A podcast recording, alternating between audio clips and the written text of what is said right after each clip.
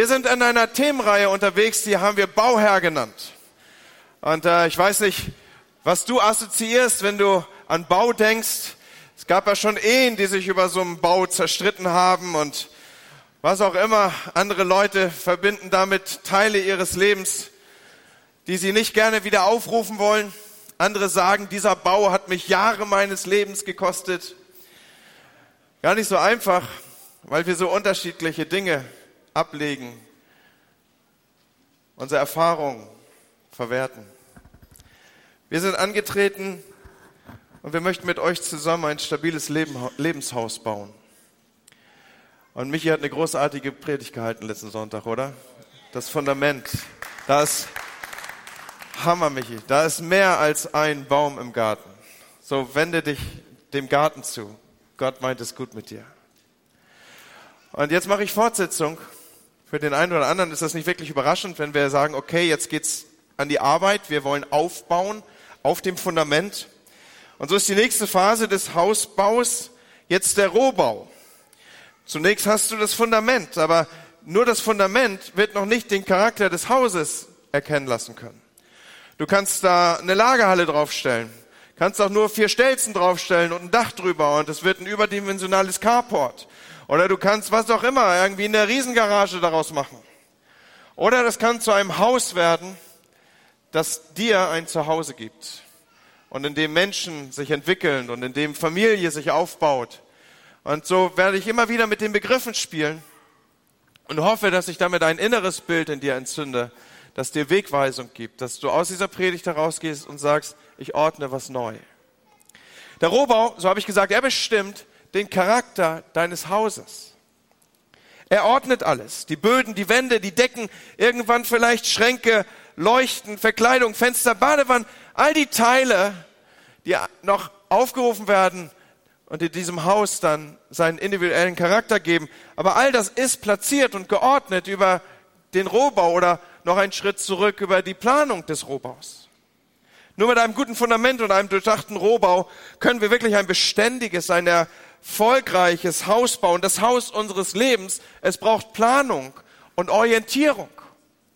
Als ich wenige Wochen zurück über dieser, diesen Zusammenhang nachdachte und diese Predigt entwickelte, da habe ich so gedacht, okay, ich will irgendeinen Titel finden dafür. Ich will irgendwie ein, ein Schlagwort finden, das du möglichst nicht wieder vergisst. Und dann bin ich so auf meinem Bett liegend durch irgendwelche kreativen Phasen gehuscht. Manche waren ganz kreativ, andere waren nicht so kreativ. Und am Ende bin ich bei so einem Schlagwort stehen geblieben. Das heißt, ohne Lot ist Maurers Tod. Wollt ihr es alle mal sagen? Ohne Lot ist Maurers Tod. Was heißt das?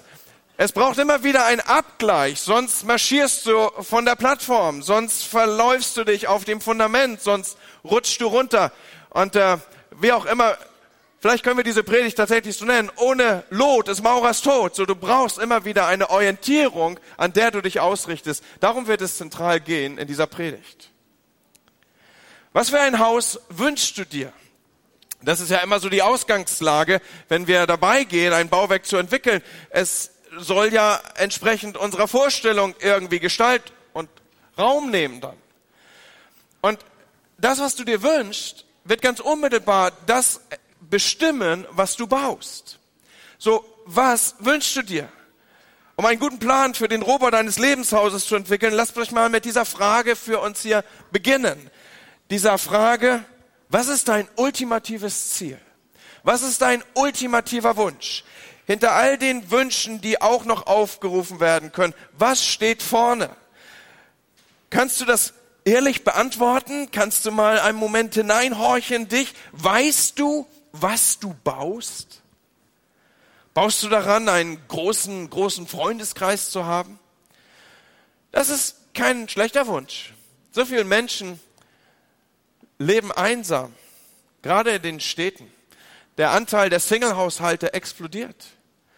Und wir laufen auf eine Gesellschaft zu, wo viele, viele Menschen, obwohl in der Menge, doch einsam sind. Wenn du mit sozialen Kontakten umgeben bist, ist das etwas Gutes. Dafür unter anderem ist Kirche da. Wir sind immer auch zur Gemeinschaft berufen. Also wer glaubt, er könnte Christ sein mit sich selber ausmachen, ist leider einem Trugschuss erlegen. Das funktioniert nicht. Man kann nicht alleine Christ sein, genauso wenig wie man nicht alleine verheiratet sein kann. Das, das widerspricht einander. So, danke Blessing. Das war ein Wort der Ermutigung. So, also was, was steht im Fokus deiner Wünsche?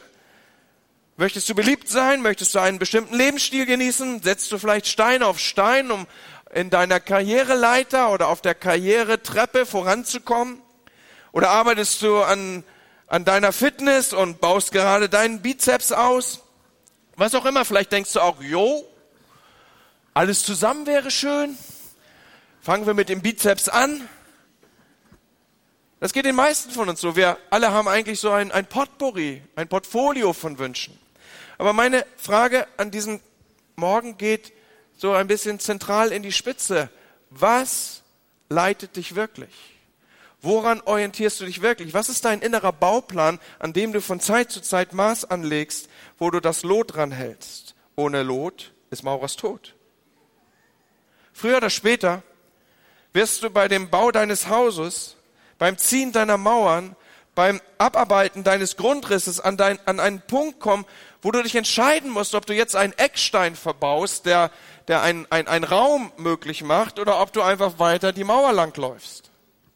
Früher oder später wirst du dich für die eine wie die andere Richtung entscheiden müssen. So was also steht im Fokus deiner Wünsche? Wenn du daran baust, ein anständiger, moralisch, reiner Mensch zu sein, deine Gesundheit zu bewahren, finanzielle Sicherheit zu erlangen, dann will es dir vielleicht genauso gehen wie dem jungen Mann in der Bibel, der all das hatte und trotzdem am Wesentlichen vorbeitrieb. Oder du bist vielleicht jemand wie Aaron. Aaron war ein bekannter Typ. Der hatte einen Haufen Followers und Twitter und Instagram. Er war bekannt. Er hatte jede Menge soziale Kontakte. Wenn er irgendwie sagte, hier ist vorne, dann glaubten die Leute das.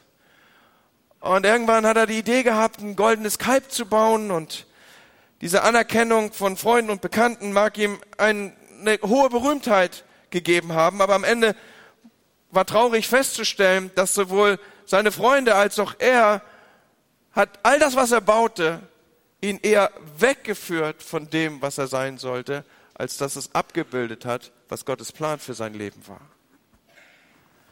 Und vielleicht denkst du, Andi, das ist alles nicht mein Problem. Ich arbeite an was viel Edlerem. Ich arbeite daran, dass ich nur noch Fairtrade Kaffee trinke und ich nur noch Kleidung aus nachwachsenden Rohstoffen trage und äh, All meine Orientierung gilt den Armen und Bedürftigen und ich bin angetreten, dass ich mit meinem Leben diese Welt ein Stück besser mache, was ein gutes Vorhaben ist. Wir können das. Du kannst mit deinem Leben diese Welt verbessern und wir können als Church das Leben und die Gesellschaft verbessern. Das ist keine Utopie. Und doch schreibt Paulus an die Gemeinde von Korinth, dass ihm all das nichts nützen würde, wenn er alles, was er besäße, den Armen geben würde. Es gibt etwas anderes noch, was das Substanziellere ausmacht und abbildet. Und so spüren wir miteinander der Frage nach, woran orientiere ich mein Leben? Was ist das Zentrum, um das ich alles andere gruppiere? Wenn ich dabei gehe, auf dem Fundament etwas zu erstellen, wie ordne ich die Steine des Rohbaus vernünftig? Ich möchte mit euch zusammen einen Prinzen aus dem Alten Testament anschauen der Prinz von Ägypten. Und äh, jetzt nicht der Zeichentrickfilm, den ihr vielleicht vor Augen habt, sondern die Figur, die diesen Film inspiriert hat. Wir wollen miteinander Mose anschauen. Mose war ein cooler Typ, Leute. Er war wirklich ein Rockstar. Ihm mangelt es an nichts.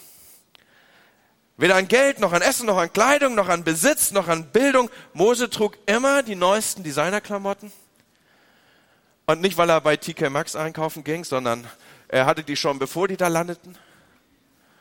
Er konnte zu jeder Zeit mit irgendeiner goldenen Kreditkarte shoppen gehen. Er besaß wahrscheinlich alle Spielzeuge, die seine Welt damals zur Verfügung hatte. Heute wäre das so, er hätte einen Fuhrpark mit Maserati, Lamborghini, Ferrari, keine Ahnung, was man da noch so reinstellen muss. Wahrscheinlich irgendein Elektroauto noch und so, damit man einfach auf der Party was zu erzählen hat auch. jedes Modell von Harley Davidson und Ducati und wie sie alle heißen. Mose musste wahrscheinlich nie eine Toilette putzen, nie eine Badewanne schruppen, nie die Spülmaschine ausräumen, nie Rasen mähen, Zimmer aufräumen, war irgendwie auch ein Fremdwort, Abwasch machen, was ist das denn? Für all das hatte er Personal. Er hat den königlichen Küchenchef. Wenn er mitten in der Nacht irgendwie so ein Burger mit frittierten Süßkartoffeln wollte, dann war das gar kein Problem. Wenn er zum Burger wollte, hatte er die ganze Auswahl. Das volle Programm bis hin zur französischen Küche. Wir wissen, dass Frösche hervorragend gedeihten im Lande Ägyptens.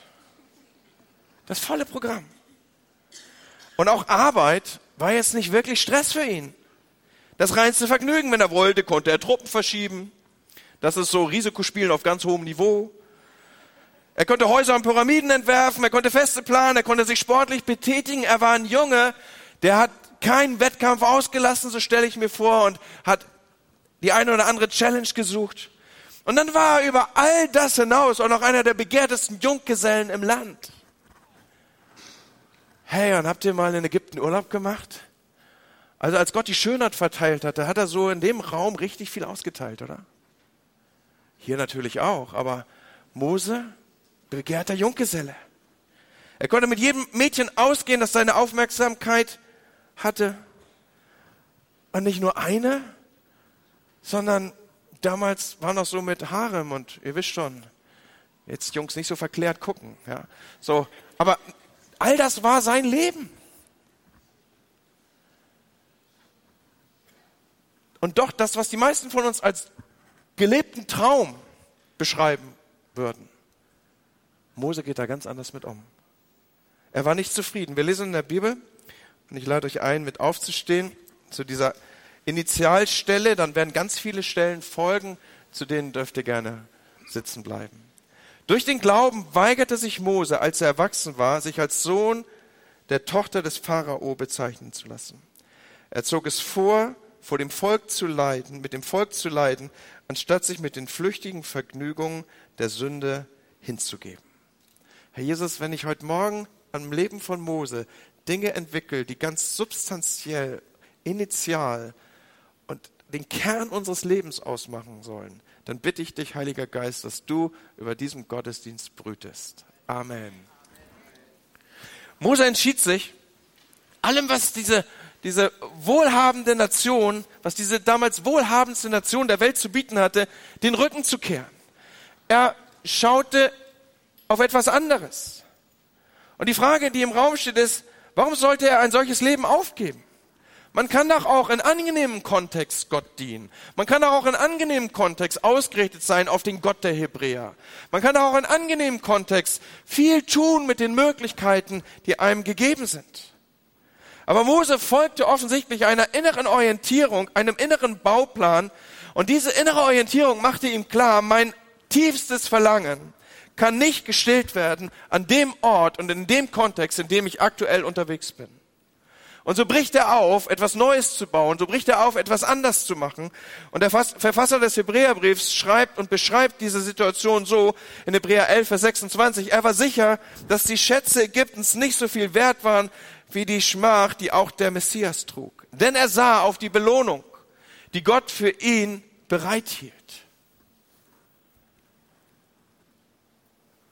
Okay, wir sind alle schon ein bisschen länger unterwegs, die meisten von uns jedenfalls haben hier und dort auch schon mal Bibel gelesen oder hatten vielleicht das Vorrecht, durch Refresh oder irgendeine andere Form von biblischen Unterricht zu gehen. Was war die Belohnung von Mose?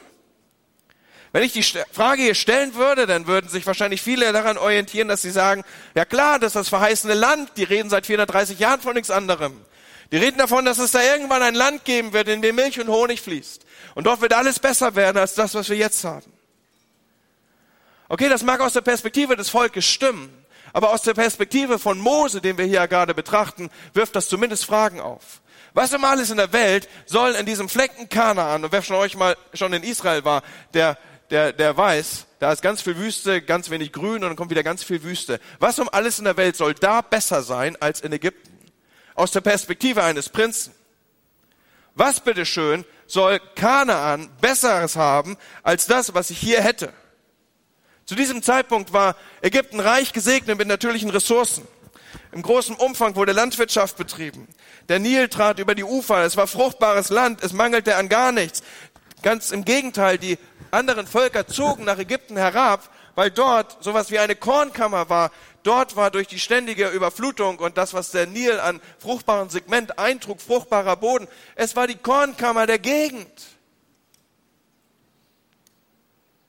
So gab es irgendeinen Grund, gab es irgendetwas, was an Kanaan attraktiver gewesen wäre an Ägypten aus der Perspektive Moses? Und die Antwort ist nein. Deswegen lasst uns noch einen Moment bei Moses stehen bleiben und untersuchen, was ist das denn, was Mose hier so eine innere Ausrichtung auf etwas anderes gab?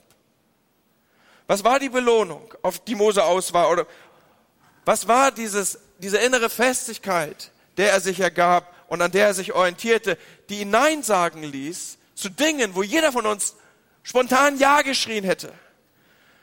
Hey, wenn Gott Segen verteilt, dann brüllen wir doch alle laut Ja und nicht Nein und Och nö und nicht schon wieder ein Auto und so.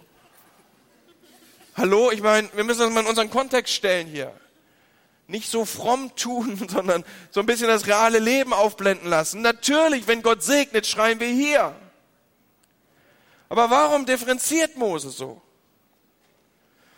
Ich nehme euch mit hinein in das Leben von Mose. Mose hatte gerade eine echt schwierige Zeit. Er war unterwegs mit dem Volk und das waren nicht immer die leichtesten Gesellen. Ja? Die hatten auch so ihren Kopf.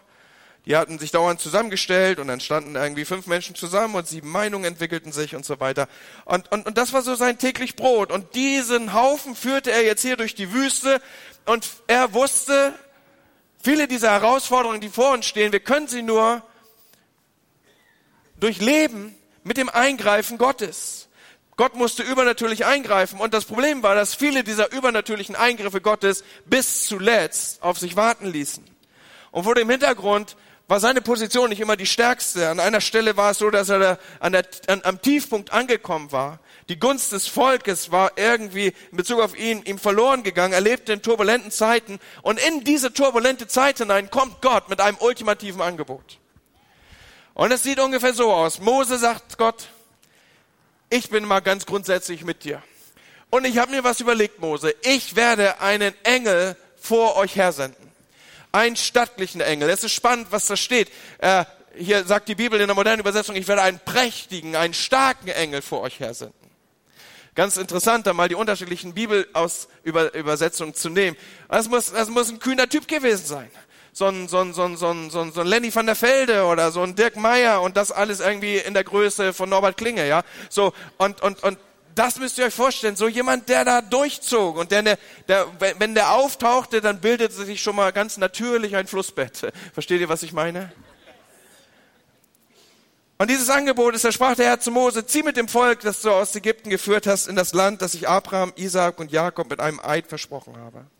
Ich will einen Engel vor euch hersenden, der die Kananiter, Amoriter, Hittiter, Perisiter, Hiviter und Jebusiter vertreibt.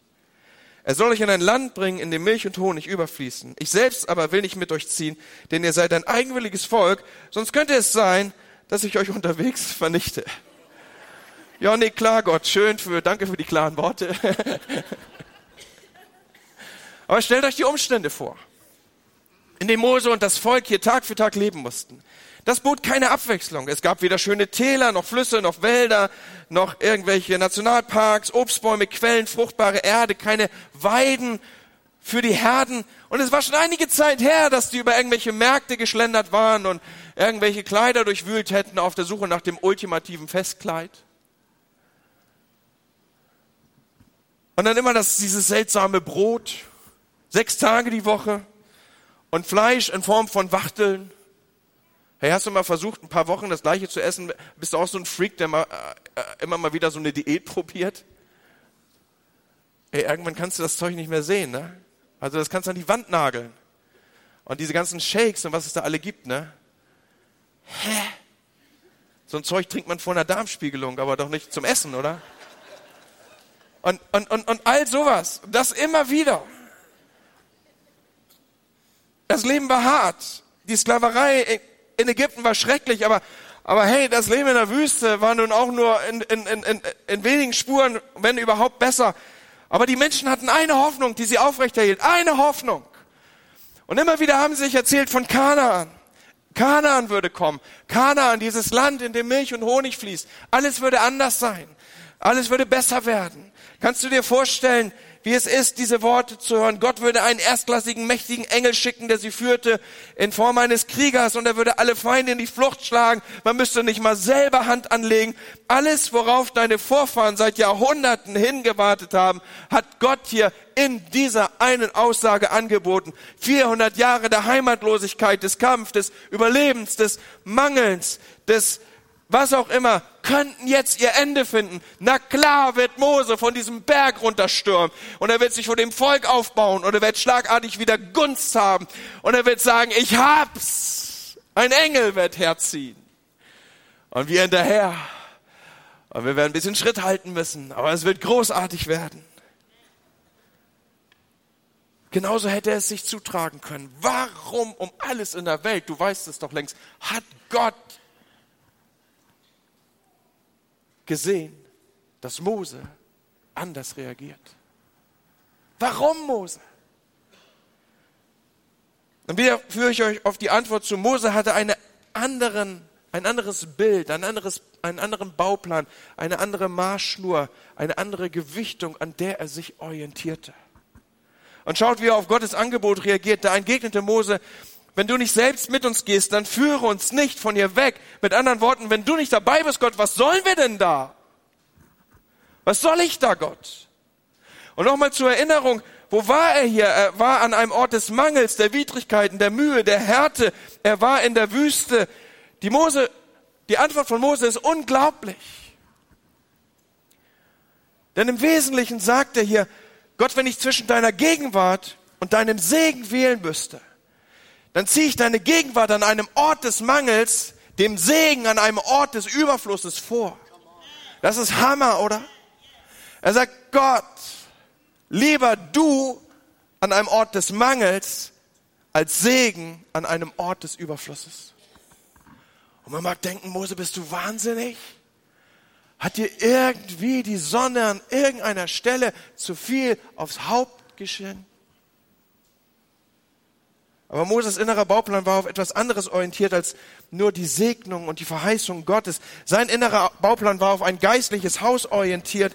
Sein innerer Bauplan hatte einen zentralen Living Room zum zum, zum Inhalt, um all das war, um diesen Living Room. Wir würden heute vielleicht Wohnzimmer, zentraler Wohnraum dazu sagen. Aber mir gefällt dieses Wortspiel ganz gut, was sich mit dem Englischen verbinden lässt. Dieser Living Room, von dem sollte alles Leben ausgehen. Er war das Zentrum seines Bauwerks, sein geistliches Haus, sein geistliches Leben war auf diesen Living Room herum gruppiert, um diesen Lebensraum gruppiert. Sein Leben war um die Gemeinschaft mit Gott herum gebaut.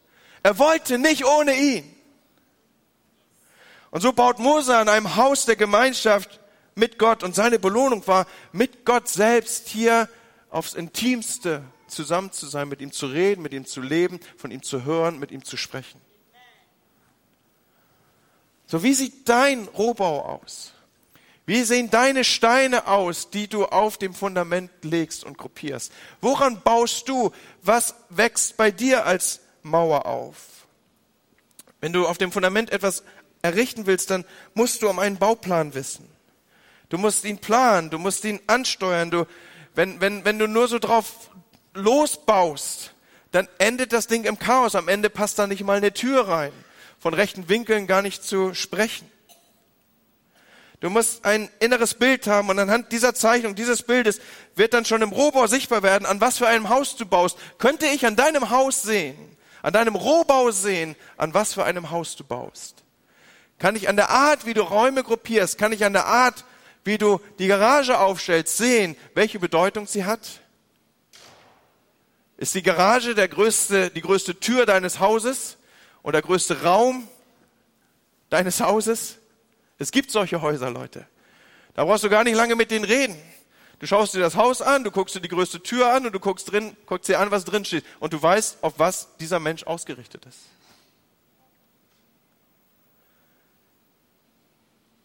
Was wird bei dir sichtbar? Dein Bauplan bestimmt deinen Bau. Du brauchst so ein inneres Bild, eine feste, unverrückbare Orientierung, an der du dich immer wieder ausrichtest, an dem du Maß anlegst, dich abgleichst, ob du vielleicht schon im falschen Zimmer bist, am falschen Ende baust. Ich bin, mein erster Beruf ist Maschinenschlosser. Und ich hatte das Vorrecht, dass ich einen Lehrmeister hatte, der mich in seinem letzten Ausbildungsjahr hatte. Danach wollte er in Rente gehen. Ich konnte nicht ungefähr ausmalen, was das für mich bedeutete. Er wollte nämlich nochmal alles reinlegen, was er in, keine Ahnung, gefühlten 100 Jahren als Ausbilder an Erfahrung gesammelt hatte. Und äh, ich weiß noch, wie ich in anfänglicher Naivität anfing, mit ihm darüber zu reden. So in metallischen Ausbildungsberufen muss man immer anfangen zu feilen und dann kriegst du irgendwie so einen U-Stahl und an dem machst du nichts anderes als sich abarbeiten. Ich weiß nicht, dass die denken sich dann am Ende irgendwas aus, dass das auch irgendeinen Sinn ergeben soll, aber ich glaube, der eigentliche Sinn ist, du arbeitest dich ab. Und ich weiß noch, wie ich mit ihm diskutiert habe über irgend so ein Haarlineal und Millimeter und dann war es noch Hundertstel und was es alles gab. Und irgendwann sagt er so zu mir, Junge, wir Schlosser, und das sagte er mit allem Stolz, den er mit in seinem Beruf sich erarbeitet hat. Wir Schlosser, wir achten auf die Millimeter. Die Tischler, die mögen mit Zentimetern zurechtkommen. Und bei Maurern ist man ja froh, wenn die auf demselben Grundstück bleiben. Aber, aber wir hier, wir hier achten auf die Millimeter. Und Leute, wir schmunzeln drüber, aber bei, auch bei unserem persönlichen Lebensbau ist, kann es so schnell passieren, dass wir uns an irgendeiner Ecke ver, verarbeiten, verhaspeln, ver, ja, dort Stein auf Stein setzen und wir rücken raus aus dem, was eigentlich unser innerer Bauplan und das Zentrum vorgegeben hat, wo wir darauf zubauen wollen. So, woran baust du? Bist du noch auf dem Fundament und ja, was baust du da? Ist es eine Garage zu allen Seiten offen und alles Laub dieser Welt kann da reinfegen und sich aufbauen zu Türmen und was auch immer? Oder ist es ein Haus, das ein Zuhause ist, in dem Beziehungen gelebt werden, in dem eine Familie zusammenkommt? Was hat Mose dazu veranlasst, sich anders zu orientieren. Und ihr merkt schon, so ein bisschen sind wir interaktiv heute Morgen unterwegs. So wieder eine Frage. Was war der Grund, warum er das Volk rausgeführt hat aus Ägypten? Und wenn wir jetzt hier mit Hand auf Herz und all das, was dazugehört, irgendwie offen sprechen sollten, dann würde wieder die Antwort bei vielen von euch sein, naja, ganz logisch, er führt sie aus, aus, aus dem, dem Land Ägypten raus, aus der Sklaverei, um sie nach Kanaan zu führen. Ins verheißene Land. Klar wie Kloßbrühe, liest die Bibel, Pastor. Aber interessant ist, Mose steuert ein anderes Ziel an. Er taucht wieder und wieder vor Pharao auf. Manche von euch wissen das zu erkennen noch aus der Erinnerung, dass er ja nach jeder Plage wieder zum Pharao kommt. Und es ist interessant, ich fand das so für mich frappierend, das nochmal zu entdecken und du kannst es nachvollziehen. Sieben Textstellen sagen immer und immer wieder das Gleiche. Nur eine greife ich exemplarisch raus. Wenn er vor den Pharao tritt, spricht er immer wieder, 2. Mose 7, Vers 16, lass mein Volk ziehen, dass sie mich in der Wüste verehren können. Lass mein Volk ziehen, andere Übersetzungen sagt, dass sie mich anbeten. Lass mein Volk ziehen, dass sie mich in der Wüste verehren können. Siebenmal taucht Mose so vor Pharao auf und diese Orientierung, diesem Plan weiß sich Mose innerlich verpflichtet. Seine Orientierung ist von Anfang an eine andere als die, die man beim Volk vermuten möge. Das Volk mag Milch und Honig vor Augen gehabt haben.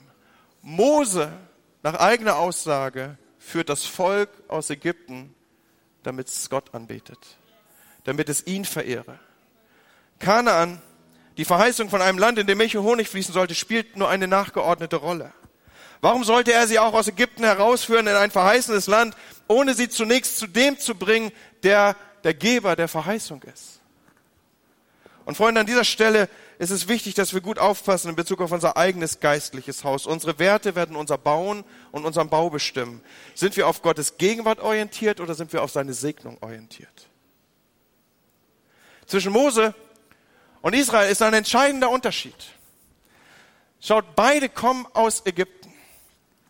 Wenn wir uns das noch einmal aufrufen, das Volk Israel war versklavt. Es lebte unter widrigen Umständen. Sie wurden missbraucht. Sie lebten in Slums. Sie aßen verdorbenes Essen. Sie trugen abgenutzte Kleider. Sie hatten Narben von den Peitschen und ihre Söhne wurden von den Soldaten des Pharao getötet.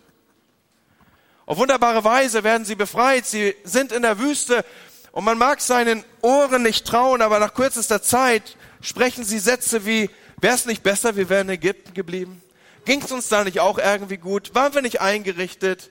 Die Fleischstöpfe Ägyptens, da hatten wir wenigstens Knoblauch. Ist doch krass, oder? Und im Gegenzug blenden wir noch einmal auf auf Mose. Mose hat alles gehabt, was man sich vorstellen kann. Auch er verlässt Ägypten. In der Wüste dieselben harten Bedingungen wie für alle anderen auch. Aber von ihm hören wir nie, dass er zurück will nach Ägypten. Nicht ein einziges Mal will er nach Ägypten zurückkehren. Und die Frage ist, warum, Leute? Und gib mir die Zeit, das bitte noch zu entwickeln. Mose wusste, dass die Gegenwart Gottes durch nichts zu ersetzen ist, Leute. Er wusste, dass die Gegenwart Gottes durch nichts zu ersetzen ist. Und jetzt passt bitte gut auf. Er wusste, die Gegenwart Gottes ist durch nichts zu ersetzen, was Ägypten als Segen hätte bieten können. Aber, aber, er wusste auch, die Gegenwart Gottes ist durch nichts zu ersetzen, was das verheißene Land an Segen abbilden könnte. Und ich finde, das ist krass, Leute. Weil so viele leben ihr Leben orientiert auf diese Segnung des verheißenen Landes. Er hatte etwas entdeckt. Er wusste, die noch so großen Segnungen des verheißenen Landes ersetzen mir nicht die Gegenwart Gottes. Er hatte diese Gegenwart Gottes erlebt. Er wusste, was die Gegenwart Gottes war. Erinnert ihr euch, wenn du nicht mitgehst, was soll ich da? Was soll mir all der Segen in einem verheißenen Land, wenn du da nicht bist, Gott? Und deshalb baut er sein Haus um etwas anderes herum. Sein Living Room soll Gott zum Mittelpunkt haben. Und woraus schöpft er? Woraus gebiert sich diese, diese innere Festlegung? Und wir müssen da zurückgehen zu dem brennenden Busch, an dem er eine Begegnung mit Gottes Gegenwart hat. Es ist der Moment, wo Mose das erste Mal in einer intensiven, neueren oder auf einem anderen Level befindlichen Art und Weise mit Gott spricht. Später berichtet die Bibel davon, dass Mose und Gott von Angesicht zu Angesicht wie mit einem Freund sprachen. Was für ein, was für eine Vorstellung. Und interessant ist jetzt, wenn wir weiter uns eingraben würden in die Geschichte von Mose, diese Begegnung hatte er am Sinai mit dem brennenden Busch und ausgerechnet dorthin und gerade dorthin er führt das Volk geradewegs auf den Ort zu, wo er diese lebensverändernde Begegnung mit Gott hatte. Er will, dass das Volk die gleiche Erfahrung macht wie er. Er will, dass sie nicht nur 430 Jahre von länger einem Gott hören, der sie irgendwann mal rausführt und der Segen die Fülle hat. Und wenn du dich zu ihm bekehrst und wenn du deine Hand hebst, dann wird alles besser werden und dein Leben wird besser werden und alles wird gut und du wirst nur so von Wolke zu Wolke schwimmen. All das, wenn wir den Prinzipien Gottes folgen, wird sich Segen einstellen, da hat er sich festgelegt. Aber, aber Mose weiß, das alles ist es nicht. Und aus eigener Erfahrung führt er das Volk genau dorthin, wo er die Erfahrung der Gegenwart Gottes gemacht hat. Er bringt sie zum Sinai. Wenn ich die Zeit hätte, das zu entwickeln, dann würde ich mit euch jetzt Verse teilen, dass Gott selber sagt, ich habe euch zu mir gebracht. Ihr seid bei mir.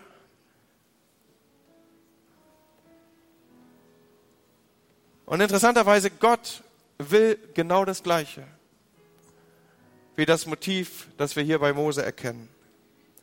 Und so spricht er in 2. Mose 19, Vers 10, Geht zum Volk, ordne an, dass sie sich heute und morgen heilig halten und ihre Kleider waschen.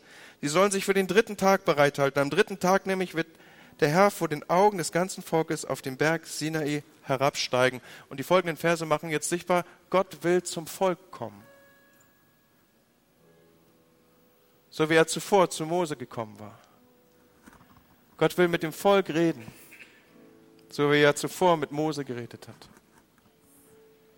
Und auf dem Weg zu seinem Volk erleben wir eine Reaktion des Volkes, die erschütternd ist. Sie ziehen sich nämlich zurück, statt dass sie auf ihn zugehen. Und sie sagen zu Mose folgende Worte, 2. Mose 20, Vers 19, rede du mit uns, wir wollen, dann wollen wir zuhören. Gott soll nicht direkt mit uns sprechen. Das ist nicht die Entscheidung Gottes, das ist die Entscheidung des Volkes. Gott soll nicht direkt mit uns sprechen.